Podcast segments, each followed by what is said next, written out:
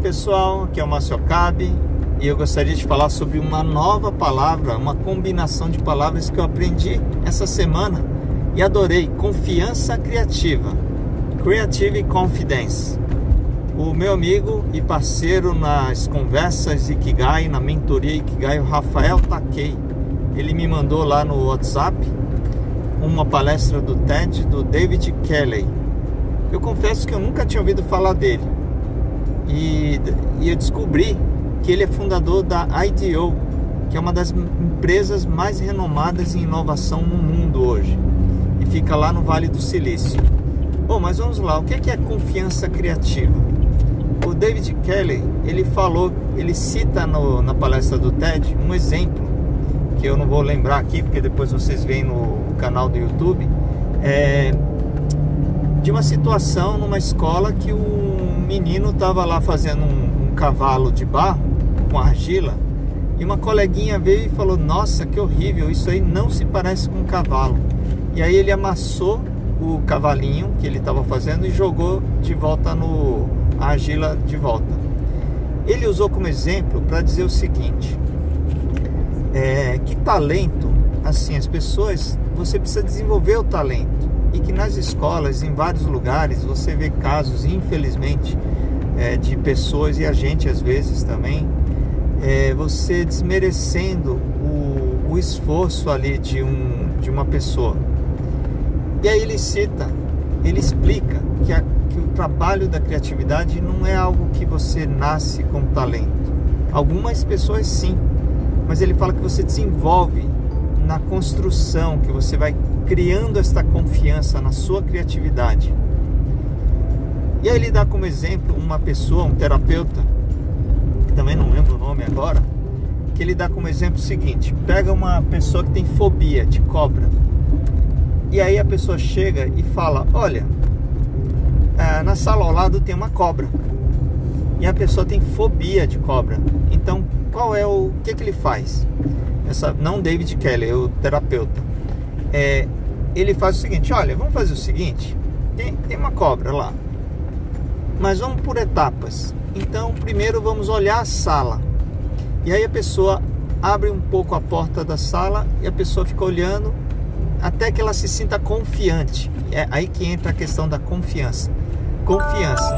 E aí ele pega e ele faz o seguinte: Aí ele fala: Bom, beleza, agora tá confiante, vamos abrir a porta, vamos entrar um pouco, colocar o rosto. E aí a pessoa olha a sala e beleza, a cobra tá lá num canto, lá numa, numa caixinha de vidro, por exemplo. Aí a pessoa se sente mais confiante e fala: Bom, vamos entrar e sentar no sofá e observar a cobra. E aí ele faz esse processo gradual como um exemplo de como você pode ir criando esta confiança. Até que gradualmente a pessoa chega e fala: Vamos pegar, colocar uma luva de couro bem grossa e pegar a cobra. E aí a pessoa consegue segurar na cobra. Ou seja, a pessoa que tem medo de cobra e medo de cobra é um dos medos mais, um dos maiores medos do mundo. É o medo de falar em público, o medo da cobra, o medo mais supera o medo da morte, inclusive. E aí o que acontece?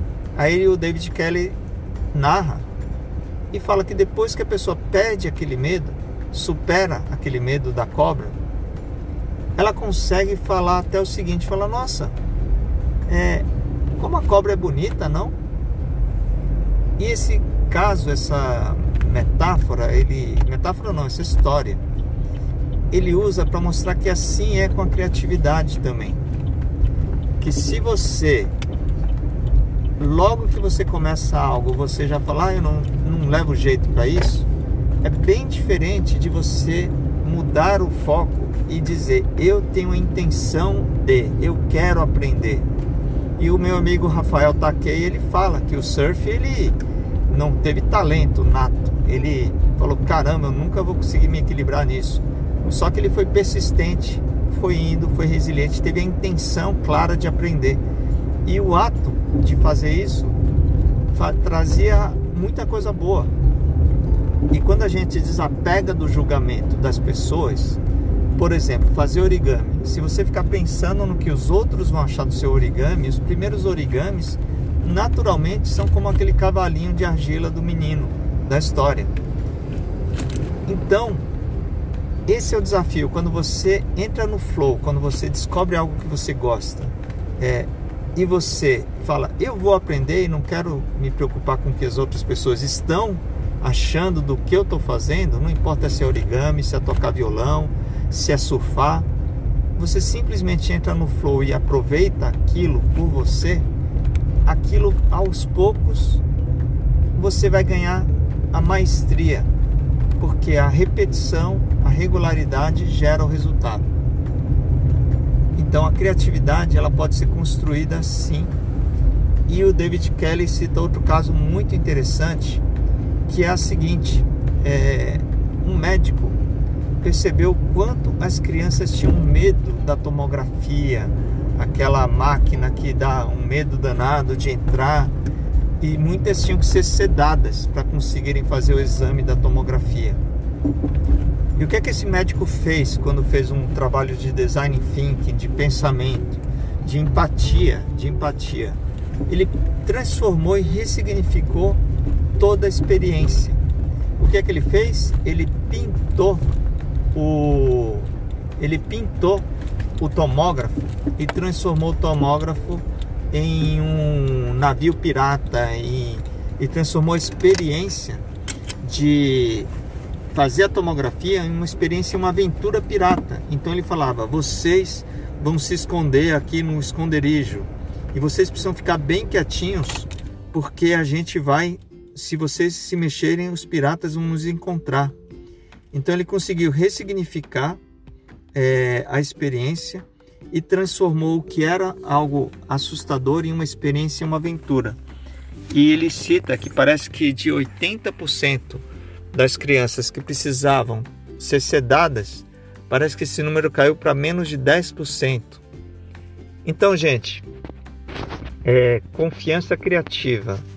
Então fica a reflexão para vocês sobre é, a gente precisa voltar a se reconectar com a criança interior. Eu costumo dizer que origami nos conecta à nossa criança interior.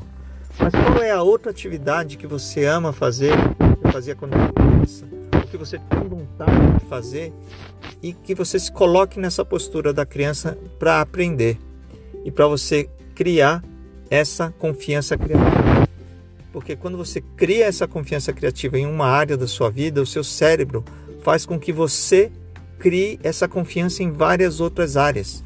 O origami, ele não me trouxe só a questão do origami, ele me trouxe uma confiança em várias outras áreas, é, como, como por exemplo, gravar vídeos. Eu tenho certeza que o ato de eu ter focado em investir no origami, acreditar no origami como carreira, me fez criar mais confiança em várias outras áreas para ajudar vocês a buscarem também o seu ikigai, que é a razão de viver segundo os japoneses que é a mistura da a integração da sua paixão, da missão, da sua vocação e da sua profissão. Então fica o convite de clicar no Google para conhecerem o trabalho que o Rafael Takei e eu estamos desenvolvendo e que você é convidado para participar também. Um abraço e até o próximo podcast. Valeu!